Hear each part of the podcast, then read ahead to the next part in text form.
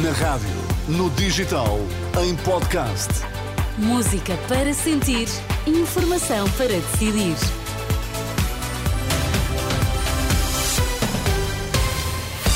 À minha frente tem às 3 da manhã a desmontar uma árvore de Natal. Bom dia, Sérgio Costa. Bom dia, o que é que Teresa. temos na edição das 10? Papa condena indiferença perante violações do direito internacional. Habitação, proprietários criticam ah, ah, propostas de Pedro Nuno Santos. Vamos lá às notícias com Sérgio Costa.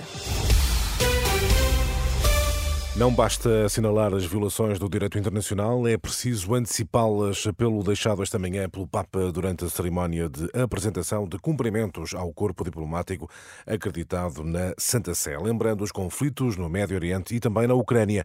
Francisco condena a indiferença perante os alvos a atingir nos conflitos armados, sejam eles militares ou civis.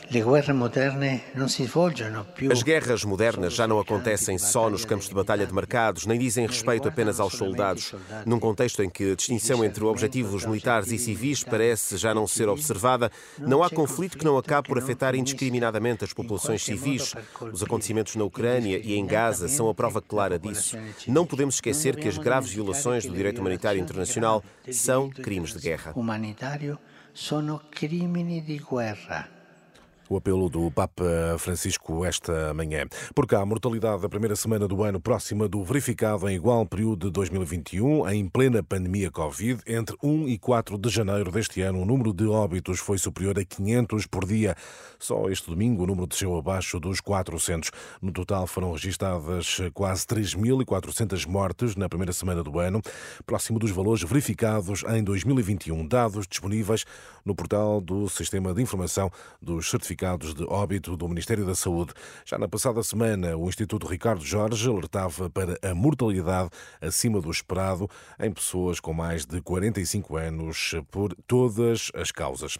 Propostas de Pedro Nuno Santos não caíram bem entre proprietários. A Associação Lisbonense de Proprietários diz mesmo que o atual PS resvalou para a extrema-esquerda.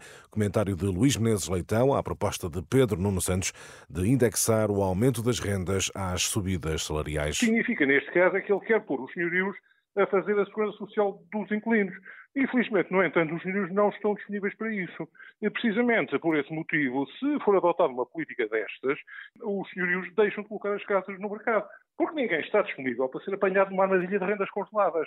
Por muito que o, que o Dr. Pedro Nuno Santos queira eh, fazer segurança social com os bens dos outros, a verdade é que nós estamos num Estado de Direito. Portanto, enfim, eh, nós ficamos já a saber, para quem tivesse dúvidas, que o PS transformou num Bloco de Esquerda 2. Luís Menezes Leitão, muito crítico das propostas de Pedro Nuno Santos para o setor da habitação. E o governo não se compromete com novos aumentos de pensões, mas garante que a segurança soci- social não vai à falência.